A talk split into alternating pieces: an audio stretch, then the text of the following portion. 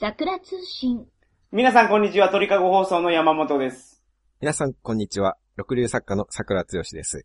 よろしくお願いしよろくお願まいす。す。桜さん、赤ずきんちゃんについて言いたいことがあるそうなんですが、赤ずきんちゃんって、はい。ろくなもんじゃないですよね。なんでですかおばあちゃん思いのええ子やと思いますよ。いやいや。まあ、赤ずきんちゃんもちょっとろくでもないし、トータルとして、なんか話がはいはいろ。くなもんじゃないなと思うんですよね。 赤ずきんちゃんはさすがにご存知の方が多いと思いますが。みんな知ってるんじゃないですか、これは。まあ、一応説明しておきますと、はい。昔々あるところにはい。い生まれながらにして、両親に赤い頭巾をかぶせられて、や、そんな。 何があっても決して外してはいけないという、そういう悲しい宿命を背負った。そんな話ですかそれはそれはかわいそうな女の子がいたんですよね。はい。はい。本当に彼女はかわいそうな子で、はい。周りの大人たちは誰も本名を呼んでくれることはなく ね、はい。その頭に被っているものの名称で呼ばれる という、はい。いつも赤い頭巾を被っているから赤ずきんちゃんなんですよ。おーいや、本名がそうなのかもしれないですよ、実は。あれ、外人でしょ多分。はい。赤ずきんちゃんは。だから、その国の名前かもしれないですよ。赤ずきんという本名なんですか。そういうことです。はい。たまたま日本語で、あの、赤い頭巾のことかなと思われてるかもしれないですけど。それと彼女が被ってるやつが赤い頭巾を被ってるから。あ、それは偶然なわそけれではすか。偶。然なんですよ。 でも名前が、その赤ずの金ちゃん、違うでしそのょ。遠山の金さんみたいな感 じで、あ、金ちゃん、はい、金ちゃんかもしれないですね。赤ずの金ちゃんなわけですね。 はいはい。そういうことですよ。いや、違う でしょ。だって赤は漢字だもん。漢字のある国じゃないでし ょ。ああ、そそうですね。まあまあ、じゃあそれは桜さんのおっしゃる通りなのかもしれないですうね。そううですよね。はい。もういつも赤い頭巾を被ってるから、うん。それだけでもうよ呼び名が赤ずきん。はい。わかりやすいですね。おい、そこの赤ずきんっていうのは、おい、そこのハゲって呼ぶのと同じですいやいやいやいや、それ違うでしょ。 よ。いや、同じそれで言しうやょったら、そこのカツラって呼ぶ、そこのズラって呼ぶ方がまだじゃないですか。ハゲはそれ辛いやろ、そら。なんぼ言うても、ハゲ言われたら立ち直れないですよ。カツラなら立ち直れる んですかそこのアデランスとかで、やったらひい。どいじゃないですか、結局のところは。なんか愛情のある呼び方じゃないですもん。ああ、ちゃんがついてないからですね、それは。あー、 そのカツラの人にアデランスちゃんって。はい、可愛くなったじゃないですか。全然違いましたどうよでね。すかイメージが。赤ずきんって呼び捨てする人いませんでしたもん、だって話の中でも。いや名前で呼びましょうよ、それは。だから。ちゃんがついてるかどうかじゃなくて、はい。その被ってるものの名前で呼ぶっていうことが良くないっていう。うん。そういうことですよ。なるほど。だって、お母さんですら赤ずきんやって呼びかけてるんですよ。お母さん出てきましたっけあ、そうか、お使いを頼むそうなんです。人。はいはい。ええまあ、僕、ちょっとおさらいとして、そのグリム童話のはい、赤ずきんを一通り読んでみたんですけどね。なるほど。お母さんは、だからお母さんは呼び捨てで、赤ずきんやって。あ、お母さんは親しみを込めて。いや、親しみこもってます かね名前どこ行っちゃったんだっていう。あお母さんですら自分の名前を呼んでくれないんですよ。あかわいそうじゃないですか。そうなです、ね。んかどうも、うん赤ずきんちゃんはお母さんからいらない子だと思われていったんじゃないかなっていうぐらいのかわいそうさ。うん。大事にされてなさ感がすごいあるんですよね。おー、なるほど。で、まあ、お母さんからもその赤ずきんって呼ばれながらも、まあ毎日楽しく暮らしてたわけですけれども、はいそんなある日ですね、はい。赤ずきんちゃんがお母さんに頼まれて、はい。おばあちゃんの家にお菓子とかワインを届けに行くんですうんうんね。うんうんうんでところがそのおばあちゃんの家っていうのは森の中にありまして、そうですね。その森には恐ろしい人食い狼がいるん ですよ。はい。確かそうですね。でね、ちょっとお母さんがおかしいと思うのはね、うん。まあ、お母さんが赤ずきんちゃんにお使いを命令するんですけどね。はいはい。でお母さんはおばあちゃんの家がある森には人食い狼がいるっていうことは知ってるわけですよ。はいはい。まあ、それは知ってるでしょ。怖い目にも合ってると思いますよ。まあ、お母さんにとっては自分のお母さんですかね、おばあちゃんっていうのはね。で、赤ずきんをお使いに行かせるときに注意してるんですよ。おいいかい赤ずきんやと。ーはい。森には人食い狼がいる から気をつけていくんだよと言ってるわけですよ。はいはい。なるほど。いやいや、お母さんこれちょっと違うでしょは 人を食うやつがいるんですよ。そこに。あ。はい。そういう気をつけていくんだよっていうのははいおかしくないですかそうです。そこでなんか、狼がいるから、これをお持ちって言って、例えばコルトガバメントを渡すとかですね。はい。その、重火器を渡すとかやってわかりますけど、もう、気をつけろというアドバイスだけなんですもんね。いや、僕はその、マシンガンを渡してもわからないですけど、それ は。だからこうこの子も6歳、7歳とかそのぐらいでしょうん、そんなもんやと思います。はい。だって僕もライフルとか撃ったことありますけど、めちゃくちゃ反動きま すよ。あれ、6歳、7歳ぐらいの子が撃ったら吹っ飛ぶでしょ、自分が。ああ。肩外れるでしょうね。肩に当てて打ったところで。そうですね。はい大怪我しますよ。はい。まあ、山本さん、娘さんがいらっしゃいますがね。はい、そうですね。まあ、将来歩けるぐらいの年になってですよ。はい。じゃあちょっと近くのスーパーにお使いに行かせようとした時にね、はいはい。街のスピーカーからね、今スーパーの中に人食い狼が徘徊していますと、こ う、情報が入ってきたらですよ。はいはいはい。でお前、ちょっと食われないように注意していけよって言 いますよいやそれ生かすわけないじゃないですか。そうでしょ、はい。動物園から逃げたライオンとかがいるわけでしょそうですよ。街に出てるわけでしょいや、さっきあなたコルトガバメント持たせてならわかるって言ってたじゃないですか。 その娘さんにそうやって行かせるんですかまあ、コルトがあればね。ひどい親ですね。いやいやいや、もう、コルトガバメントだったら大丈夫でしょでも肩外れるって言ってたよ。いや、コルトガバメントは肩外れないですよ。あれは。軽いんですかハンドかル。軽いんです。あの、ちっちゃいハンドガンですから、コルトは。桜さんが言ってるのは AK-47 とかでしょほうほうほうほうほう。もあ、そっかう、。すごいやつでしょ、それ。戦争で使うやつですよね。じゃあ、山本さんは、その、逃げ出したライオンがいるところに、はい。 小さな娘さんを、拳銃を持たせていくと。そうですね。ただ、それが逃げてる時っていうのは買い物に行っても店開いてないでしょうけど。そうですね。はいはいまあ、営業してないでしょうね、まさかね。はい。はい。いや、でもそうやって気をつけて買い物に来る子がたくさんいれ ば、店が開けるかもしれないですよ。お客さんがいる限りはね。なるほど。まあ、店員の人もみんな気をつけてるはいはとい。いうことで。まあ確かに、その一点は持っても、ちょっとおかしいですね、お母さんは。おかい。しいでしょうん。まあ普通だったら、まあ狼とかも射殺の知らせが入るまで出かけさせないでしょ山本さんだったら普通はね。はい。出てかけさせないです。ね、その6歳、7歳の女の子なんて一番美味しそうな時ですかはいはいはら、これ安全なところにだったら行かせていいと思いますよ。い。うんうんうん例えば僕の家とかならすごい安全ですからねい。や、狼いるじゃないですか。いやいやいやいや。僕はお、草食系狼ですから、僕 は。狼じゃないですか、おいたら。まあ、ただ赤ずきんちゃんのお母さんはもう、人食い狼がいるというのにうんでうすんよ。うん本物の狼なんですもんだって。うん。そうですね。うん。で、まあ、ちょっと話を先に進めますと、はいまあ、結局赤ずきんちゃんはお使いに出かけるわけですよ。無邪気に。はい。で、ところが、その時にですね、おばあちゃんの家では実は大変なことが起きてるんですよ。はい。これはもうあまりに残酷で、口にするのもおぞましい出来事なんですけれども、はい。その森の中のおばあちゃんの家では、その人食い狼にですね、はい。おばあちゃんが食べられちゃったわけですよ。あれ、食べられたっていうよりはもうひ、ひん飲んだ感じですけどね。ま一気飲みですよね。あ、まあ、まあ、そうみたいに。おばあちゃんの一気飲み。はい。まあ、ちょっとその話も、まあ、後ほどなんで、ちょああ、っなるほど。わかりと、ました順番に行きますとですね、もうその時すでに、時すでにおばあちゃんは食べられていたと。おばあちゃん寝たきりかなんかやったんですよ、あれ確か。えっ、と、あれはたまたまその時病気になってて、病気だからお見舞いにあ、あ、そうか、そういうことケーでキしたとねか持ってきなさいってはいなるほいど。う話だったんですよね。はいはいまあ、案の定やっぱりめちゃめちゃ危ない場所だってことでしょおばあちゃんの家はもうすでにそんはいな惨劇が起こってるんだから。はい。まあ、ただその狼はおばあちゃん食べちゃったんだけど、まだまだ食い足りないと。はい。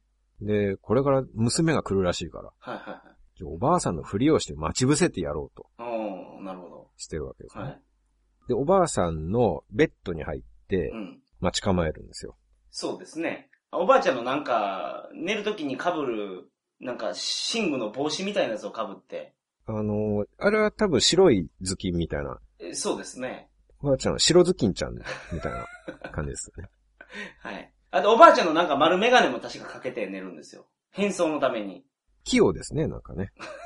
狼やのにね。ねえはい。そうですね。自分でそこまでするっていうはね、いはいはうちの犬にメガネとかかけようとしても、ものすごい嫌がりますからね。いはい。はい。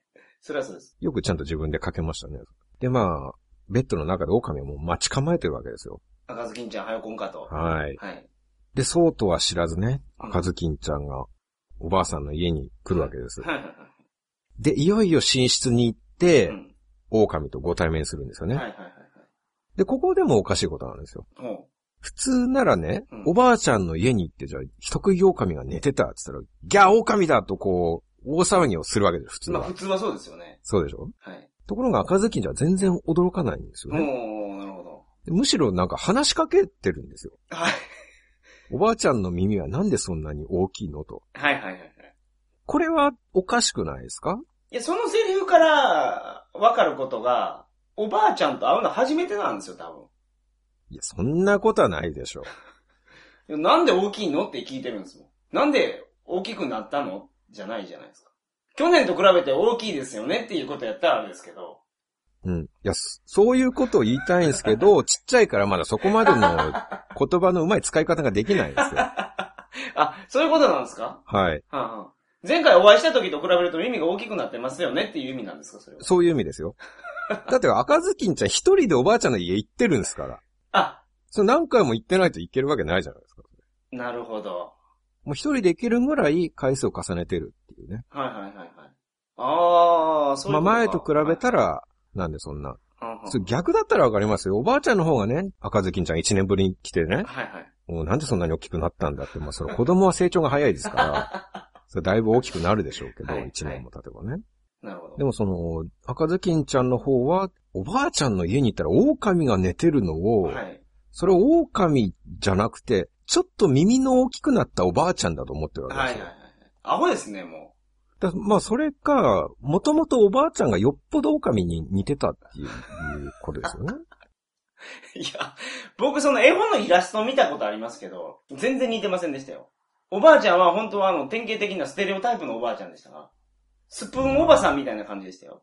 いや、そまあそうは言っても、そのイラスト描いた人は赤ずきんちゃんのおばあちゃんを見たことある人じゃないわけでしょ、別に。あー、なるほどね。話だけ聞いて、テキストのそうでしょ内容だけ聞いて、挿絵を描いてるわけですもんね。知り合いじゃないんだから、いくらなんでも。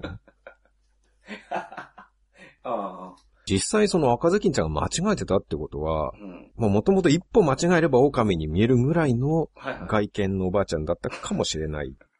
まあ、なんやったらそれ、行く途中に狼出てきても、あ、おばあちゃん、ここまで迎えに来てくれたのって言いそうな感じですよ。そうもうそのぐらいもともとほとんど狼の外見だったっていうことですよね、おおばあちゃんは。どっちかって言うと人より狼寄りの外見を、まあだからこそお狼がいる森の中で暮らせてたのかもしれないですけどね。あ、あ、おばあちゃんはもう狼に見えるから、ええ狼に襲われないと。そうです、そうです。人食い狼もあ仲間かとはいはいはい思うぐらいでね。はい。なるほどね。だから今まではまあ無事でいられたと。はいはい。ただ、まあ耳だけじゃないんですよね、それは。そうですね。その後にどうしてそんなに大きなお目目なのと。はいはいはいはい。で、最後に、どうしてそんなに大きなお口なのと。はいはいはいはい。そこまでいろいろ違うとすれば、やっぱり、おばあさんは狼とは似ても似つかぬ姿なわけですよね。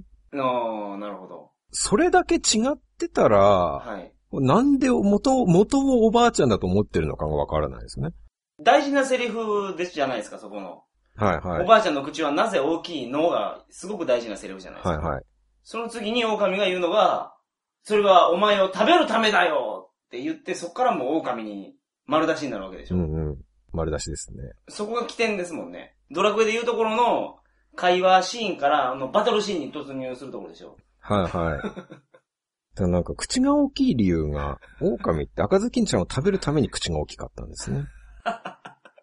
はい。赤ずきんちゃんありきで狼の外見というのは形成されているとい。いうやそう言いうこ葉のとなあんすねやでしょ、あれは。言葉のあやでしたかあれはい。そうです、そうです。真実ではないっていう。真実ではないですね。はい、ああ、じゃあお世辞を言ったわけですね。お前のためなんだよってこう。 本当は違うけど、まあお前が大事なんだみたいな、そういうことを伝えたかったという。はい。まあ、まあ、そんな感じでしょ。まあで結局、その、まあバトルシーンと言っても、全然バトルにはならずにですね、はい、はい、まあ大変残念なことですが、はい。はい。結局赤ずきんちゃんも食べられちゃうわけですよ。もう狼の先制攻撃でもう、一撃。まあそりゃあね、こっちは5歳6歳の女の子ですから、もう人食い狼と戦えないでしょ、そりゃ。はい、はい、はい、はい。そんなもんでしょどんだけ気をつけろって言われても。はい。あ、赤ずきんちゃんがね、サイヤ人とかやったらわからないですけど、はい。ご飯もあの5歳の時相当強かったじゃないですか。はい。あれぐらいの戦闘能力やったらわからないですけどね。赤ずきんちゃんはサイヤ人じゃないですからね。残念ながら。 それお母さんもわかっているでしょうし。はい。だからこそ食われたわけですからね。はい、そうですね、確かに。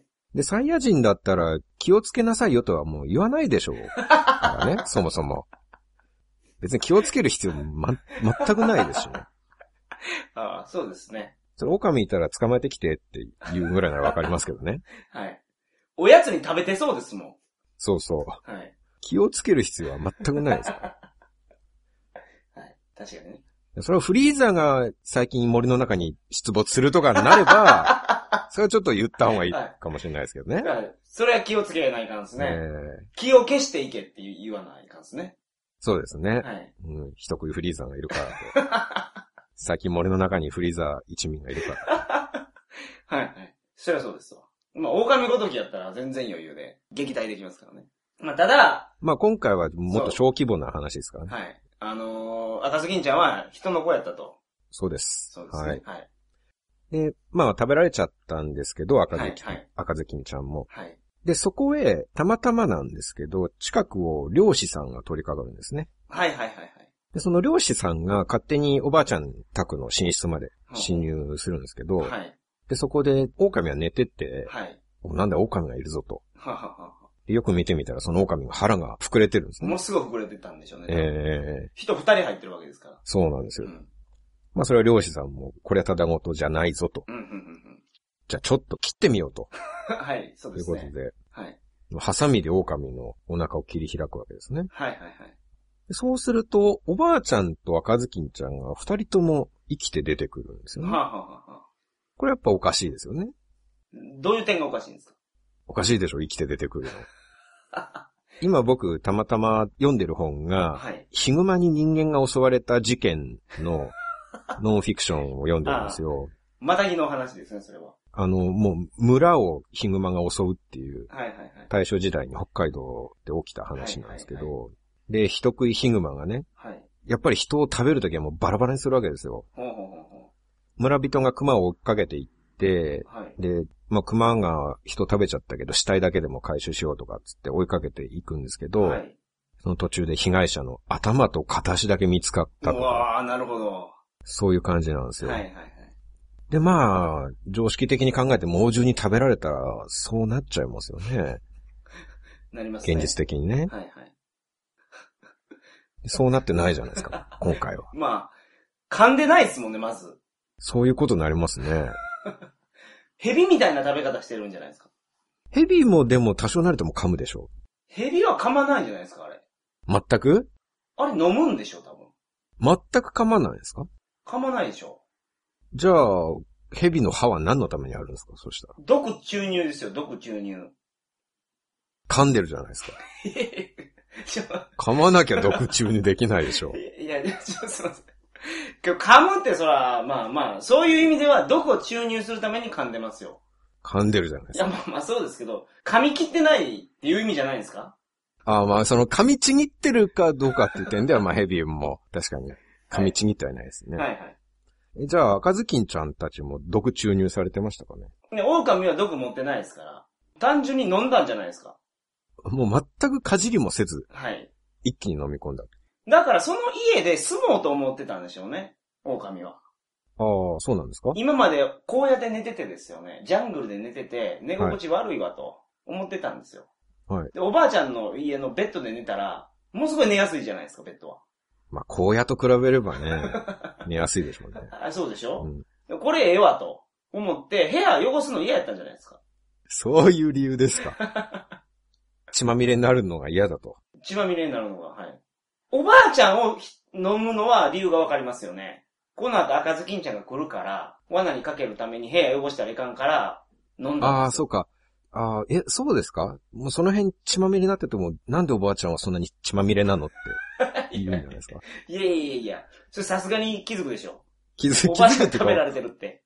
あ、なるほど。さぬきうどんってあるじゃないですか。はい。香川県ではさぬきうどんを喉で飲むらしいですわ。噛まずに。噛まずに。なんか、うどんは喉越しやみたいなこと言うんですよ、香川の人は。ええこれがもう通の食い方やと。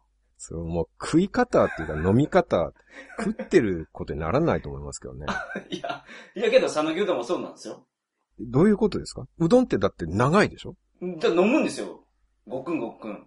吸った勢いのまま喉の奥にもガーッと入っていく。ガンガン、そうそうそうそうそう、それで、ジュルジュルジュルジュルって。そんなことができるんですか人の体っていうのは。香川の人はできますね。すごい体の構造ですね。そうなんですよ。でも香川はそうですけど、まあネットで調べてください。じゃあ僕らが香川に行ってうどんを食べても、はい僕らが美味しいと感じるかどうかってじゃあ別ってことですそういようね。ことですね。向こうの人の飲み方をすれば、それを、そういうやり方として食べるときに美味しいように作られている。そういうことです。そういう風にチューニングされてるんですけど、まあ噛んでも美味しいじゃないですか。なるほど。まあ噛んでもじゃあその、飲んでも美味しいぐらいの食感だと噛んで も、まあ美味しいと。そういうことまあなんですそういねうことだと思います。まあ話元に戻しますけど。で、まずおばあちゃん飲んでみて、あはい。これうまいなと。なるほど。この食い方やと。おばあちゃんを飲む理由はあれですよ。赤ずきんちゃんをもう一回食べようと思ってたかはら。い部屋汚はい、すわはけい。にい最かなく初は、て。そのつもりで飲んだけれども、はいはいはい。あれこれ意外といけるじゃないかと。そういうことですね。なるほど、で、その。次に来た赤ずきんちゃんも飲んでみたんですよ。ということでしょう。まあ、それで噛んでなかったという仮説をまず立てましょう。まあそうですね。まあ結果的にまあ噛んでなかったわけですけれども、ただ、丸飲みしたとしてもですようん、。うん、うん。これ結構時間が経っているわけですよ。はい。ヘビだってね、はい。飲み込んで消化するわけでしょ、そこで。そうです、そうです。だとすればですよ、そこで腹を切って出てきた二人もね、うん。多少ドロドロになってないとおかしいんじゃないかと思うんですよね。あー。胃液っていうのは、哺乳類の胃液は塩酸に近いって言いますもんね。うーん、そりゃ溶けるでしょう、 もう。溶けるより前に、窒息死するんじゃないですか、やっぱり。そうか。まあ、気道が開いてたのかもしれないですね、狼は。気道っていうか食道がガッと開いてて。そうですね。普通どうなんですかね、僕らは。その食道って閉じてる空気も通さないぐらい閉じちゃうんですかね普通は。閉じてるでしょ。ああ、そういうもんなんですかそうか。じゃあ、まあ、やっぱり、まあ、大変気の毒ながら、どっちにしろ命があるのはやっぱおかしいっていうことですよね。うん。なんか5分間酸素が取れなければ、うん脳みそ死ぬって言いますもんね。そうですね。うん脳に10分酸素がいかないと、はいはいはい。10分でしたっけそうです、そうです。脳に10分酸素がいかないはいと、植物状態みたはいいはないはいはいはい。感じになっちゃうんですよね。そうです、そうです。それ水泳の時間に習いましたかああ、そうなんですね。ら。うんうんうん。僕は医療ドラマからで すけどね。今の知識は。はい。まあ、お互い身になってるからいいですね。ええ知識として。 で、まあ、だから、10分以内やったと。おばあちゃんの時点からですよ。 おばあちゃんから10分なんです か予想せんとおばあちゃん死んでまうでしょ。そうですけど、もうスピードじゃないですか、だって。 そのなんか宝塚の早着替えみたいな感じで、狼がものすごい勢いで帽子かぶってメガネかけてそうそうですね。寝たっていう。もうすものすごいええタイミングで赤ずきんちゃん来て、もう、おばあちゃん食べてる時に赤ずきんちゃんがもうノックしてたと。でももう猛スピードで着替えて、そうベでッドす、にね。潜り込んでと。ほんで、赤ずきんちゃん食べてる頃にはもう両親はもう下にいたんですよ。そうか。はい。絶妙なタイミングですね。すごいそうですね。そうすると脳みそ死んでしまいますから、おばあちゃんの。でもう胃液で溶けることもなく、はいはいはい。溶けずきんちゃんになることもなく、はい。そうですね。それでじゃあ、食べられたとしても無事で出てきた。そういうことですよ。まあ、例外中の例外が起きたってことですね、つまり。はいはい。奇跡が起きたと。うん。うん。まあ、そう考えると僕、この話、子供たちに読ませられないと思うんですよね。なんか、教育上良くないっていう。なんでですかだって子供なんて、まあ、その物語の話を現実として受け取っちゃったりするじゃないですか。はい。で、この話を読んだらね、はい。子供たちは、あ、そうか、じゃあ、人食い狼に食べられても別に死んだりしないんだなうと。んうんうん。人食い狼なんか全然危なくないんだと思っちゃうでしょ、はいはい思いますね。そうしたらじゃあ、学校の通学路に人食い狼がいたとしてもね、はい。全然逃げなくなっちゃうでしょそうしたら。うん。大丈夫やろうと。そうそうう、ん近づいていっちゃったりするじゃなはいいではすいか。はいはい。これ教育上良くないですね、それは。まあ、それは大人が教えてあげたらいいんですよ。話、おしまいってなった後に、うんこの本ではこう書かれてましたが、はい。現実、狼に食われたら死にますって。はい。10分以上経ったら死にますとそうなんですよ。いうことですね。そうなんですよ。ちなみに3匹の子豚っていう童話もあるんですけどあ、りますね。あれでもやっぱり狼に食べられた豚が復活してましたからね。確かに。まあ、教えないといけないですね。なんか、どう、その、童話を読むごとにちゃんと教 えないと。狼の。はいはいはい。まあ、その豚も10分以内だったっ ていうことですかね、やっぱり。はい。あれ、長男、次男、三男はいはいい。て、長男は草かなんかで家作っててそうですね。藁の家ですね。あ、藁でしたっけはいはい。狼ものすごい肺活量だから、家飛ばされて、その次が、その次が木ですかはい。で、木も吹き飛ばされて食われて。はい。三匹目はレンガで積んでたから大丈夫だったんですよね。大丈夫だったんですね。夫。うん。で、なんか煙突から侵入した時にはい、下で鍋ぐつぐつ煮てて、はいはい。そこに落ちちゃうって狼が。あはははで、なんかこう、小豚を吐き出してみたいな。あはは生きて。たっていう話なんですよなねる。ほど、なるほで、あのーその点で赤ずきんちゃんでも同じで、これも教育上良くないと思うのが、ど。はい。動物虐待してるでしょ。はい。狼のお腹切ってるんですよ。ああ。これ考えられないですよね。こんな動物虐待を推奨するような話を子供に読ませちゃダメだと思うんですよ。まあけど、虐待にならないんじゃないですかいや、だってこんな罪人もな食いい、ですから、人食い。罪あるでしょ罪もない野生の狼を傷つけてるんですよ。いや、罪があるからですよ。罪あるんですかおばあちゃん食べてる、おばあちゃん飲んでるわけですから。いやいや、彼は普通に食事をしただけじゃないですかだって人食い狼です よ。人食い狼なんだから人を食うのは当たり前じゃないですか。はいはいはい。食事なんですよ、あれは。ああ、まあそうですね。山本さん、高知県ですから、カツオとか食べるわけでしょカツオ食べます。まあ、カツオぐらいは誰でも食べますよ。それは何ら責められることじゃないでしょはい、はい。カツオ食べるぐらい、ただの食事ですからね。はいはい。じゃあ、まあ、今日の夕ご飯にカツオを美味しくいただきましたと。はい。そしたら食後にね、はい。他のカツオたちがいきなり山本さんの家に攻め込んできてですよ。はいはいはい。お前仲間を食べるなんて許せんとこう、いきなり腹をかっさばかれたら、それは納得がいきますかいや、まあ、それはしょうがないですよね。カツオなんですもん、だって。しょうがないですか親食べてるんでしょ、僕が。そいつの、例えば、うん、まあ仲間のカツオを食べて食べてるわけですもんべね。もうそれしょうがないでしょ。うん。それでも、まだ仲間が生きてるかもしれんとか言 われて、奥さんとか娘さんの前でハサミで腹をあジョキジョキ切られて、あ、はい。で、胃袋から食べたカツオを取り出されるわけですよ。 はい。思いっきり僕咀嚼してますけどね、それ。そうまあ今回の場合は生きてはいないですよね。はい。まず、叩きにしてますからね、一番初めに。あ、そ。そうの時点でもう絶対死んでますけど。叩きっていうのは叩くわけですか叩きって、あの、表面を炙るんですよ、火で。おー叩くわけじゃないです。叩くわけじゃないですね。お刺身の外側が焦げてる感じです。はいはいはいはいはい。周りだけ色が変わってる刺身みたいそなうやつそう、それです、それです。あ、れそうですか。。はい。あれになった時点でもう確実に死んでるんですけど、うん。さらに僕噛んでますもん、カツオの叩きを食べるときは。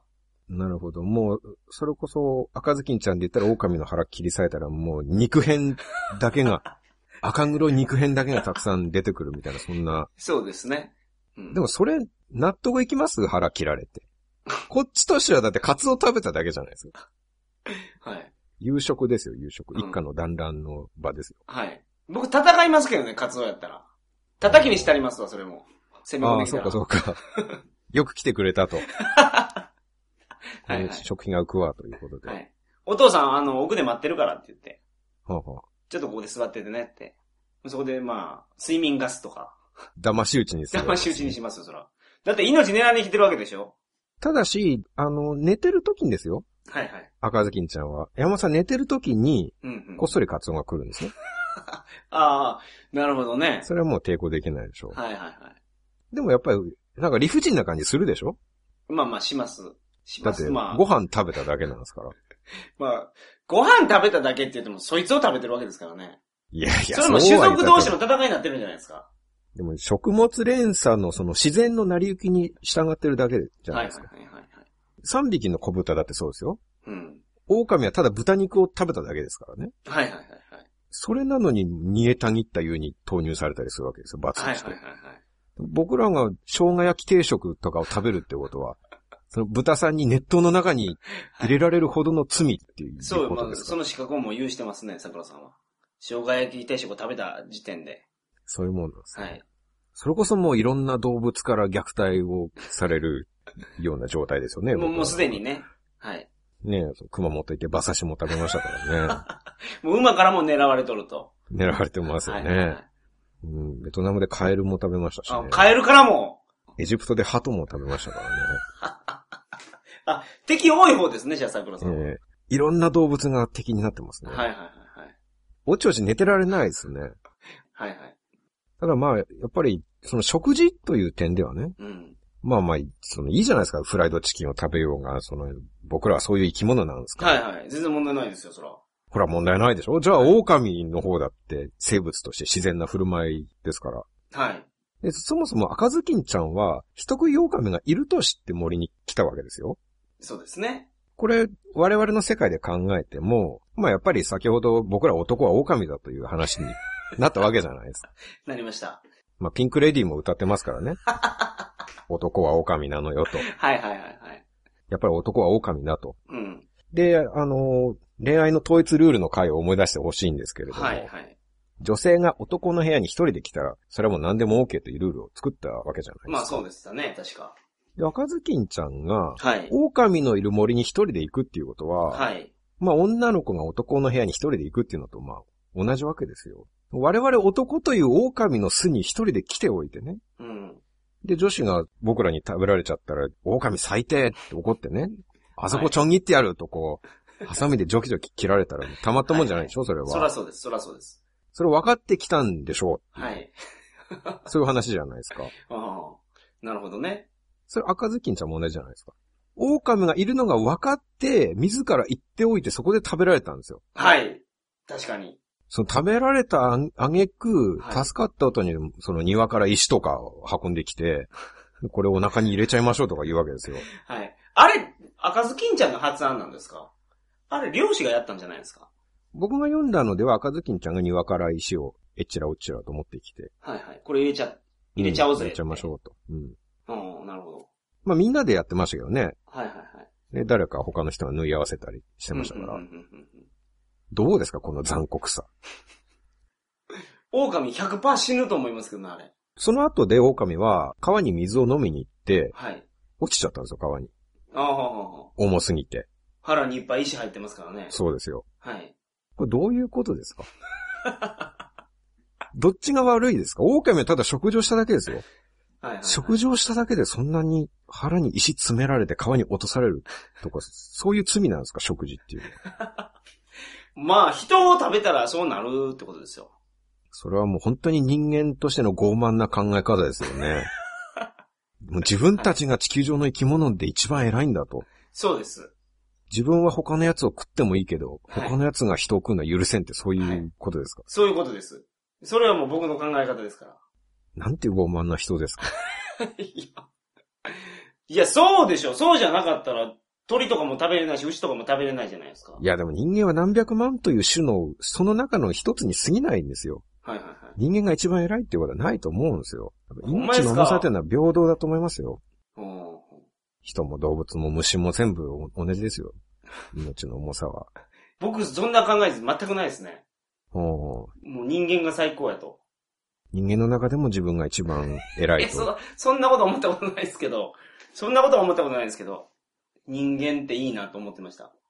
はいいいなとは思いますけどね。はお尻を出した子一等賞やと思ってましたよ。あれだって動物と一緒に踊ってます よ。漫画日本昔話のエンディングでしょそれ。はい。 そうです、そうです。全然動物と共存してますけどね、思いっきり。はいはいはい。あれ、人間がええ理由がなんかお風呂に入れるとかそんなんですもんね。平和的じゃないですか、めちゃめちゃ、それは。あったかい布団で寝れるんだろうなっていう話をしてますうもんね。ん。まあだからこそ狼もやっぱりおばあちゃんの家で暮らしたかったわけですね。そういうことですそれはお風呂に入ってあったかいベッドで寝たかったということですもんね。そこはまあ僕と山本さんとは意見がちょっと違ったということはあるかもしれないですけどね。はい。僕は動物と共存をしたいと思うタイプですから。はい。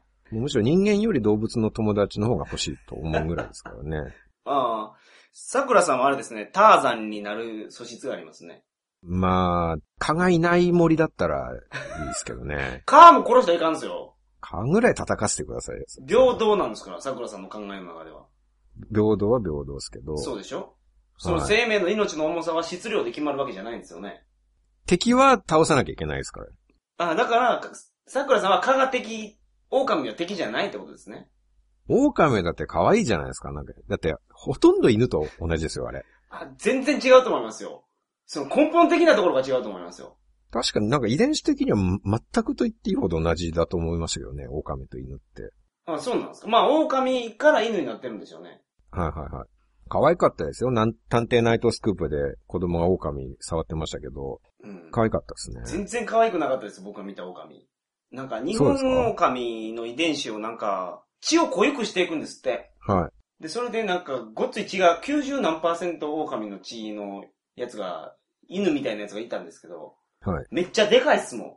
あ、でかいのはでかいでしょうね。はい。 でかいものは可愛くないっていう発想なんですかいや、でかさの問題なんですかでかかったら怖いでしょ、あんなもパンダでかいけど可愛いで すよ。え、でもライオンとかトラだって可愛いと思いますよ。でかいけどん。。ちっちゃい時は可愛いでしょうけど、あんなもん、全然可愛くないですって。いや、ちっちゃい頃から飼ってれば大きくなっても可愛いでしょいや、絶対可愛くないですよ。あれ、相当怖いと思いますよ。いや、それを見たら怖いですよ。でっかいのを見たらすげえ怖いですけど、はい。ちっちゃい頃から一緒だったら可愛いはずです。大きくなっても。ほんまですかある一定の大きさ以上になったら可愛くなくなるっていうことはないでしょ。いや、なると思いますよ。大きさで可愛くなくなるんでしょ。ってことはじゃあ、山本さんの娘さんも、ある年齢で一定以上大きくなったらもういきなり可愛くなくなるっていうことですね。ああ、まあ、そうですね。60ぐらいになったら、可愛いと思わないじゃないですか。え、どのぐらい60歳ぐらい。いや、今身長の話じゃないです か。身長、もうたまたま身長180センチとかになっちゃったら、じゃあ可愛くなくなるってことですか娘さんでも。うーん。だから、ライオンとかは、可愛さよりも怖さが勝つからでしょ。。はいで、うちの娘も、なんか、あの、成長の過程でですよね。はい。積み木崩し的な、ダンプ松本みたいな感じになってきた ら、そうそうそうそうそうそ娘とはいえ可愛くなくなるってうはいはいいう。でも、ちっちゃい時にダンプ松本みたいになってても、はいそれは可愛いでいい。まあ可愛いですね、それは。そうでしょちっちゃいダンプ松本。まあね。そう赤ん坊の時にダンプ松本みたいな感じだとしても、まあ、はい。それ可愛いでしょでそうでしょはいだから、でかさプラス、凶悪さが加味されると可愛くなくなるってことだと思います。うん。ちっちゃい時にダンプ松本みたいになるのは、それし自然にはならないでしょ。それ 親がそうするってことでしょ、それは。 気づいたらダンプみたいになってるってことはないと思います、赤ん坊はが。いはい。確かにね。なるほどはい。でも、虎とかライオンはダンプ松本みたいにならないですかいや、いや、あれ、ダンプ松本みたいなもんでしょ。ら違いますよ、全 然。市内持ってないじゃないですいか。や、市内持ってないけど、ちょダンプ松本の方がいいですよ、僕。ライオンと戦うとか言うやったら。戦うのはそうですけどね。はい一緒に暮らすんだったら、そう赤ん坊の時から一緒に暮らすとしたらダンプ松本よりライオンの方がいや、それはダンプ松本の方がいいですね、僕。一緒に暮らすとしても。はい。そういうもんなんですね。はい。赤ずきんちゃんの 話が、どっかに行きましたけどね。はい。まあじゃあ、まとめとして、はい。まあじゃあ、結局じゃあ赤ずきんちゃんという話は、まあ僕は教育上良くないと思いましたけどう、んうんうん山本さんは違うということだっうん。はたんい。ですね。名作ですよ、名作。いかに人間というものが優れた生物かというものを示すという手において は。いや、ある名作の条件って僕覚えてることやと思うんですよ。いろんな話を読まれてきてると思うんですけど、はい。覚えてる話ってあるじゃないですか。うん。もう刻み込まれてる感じ。はい。赤ずきんちゃんってみんな覚えてるじゃないですか。はいはい。その一点を持って名作やと僕は。名作認定しますね。みんなの記憶に深く刻まれる要素がなんかあるんですはいよはい。はいはい。僕の本とか読んだやつは覚えてますえーっと、まあ、トイレの描写とかは覚えてますね。ああ、はいそこが名作だったということそうでですすね、ね僕は。はい。まあまあ、まあ確かに赤ずきんちゃんはまあこれだけ世界で語り継がれているわけですかそうですよ。ら。まあ名作なのは間違いないです。はいはいはいはい、すいませんでした、赤ずきんちゃん。はい。はい。ということで、今回は満足しました。そうですか。はい。それでは皆さん、また再来週。さようなら。さよなら。皆さん、今回も桜通信を聞いてくださり、ありがとうございました。もっと二人の変態話を聞きたいという方のために、桜通信では過去放送と新作おまけ放送のセット販売を行っています。ワンセット、たったのワンコイン。詳しくは桜通信公式サイトまでアクセスしてくださいね。それでは皆さん、明日も頑張りましょう提供は鳥かご放送でした。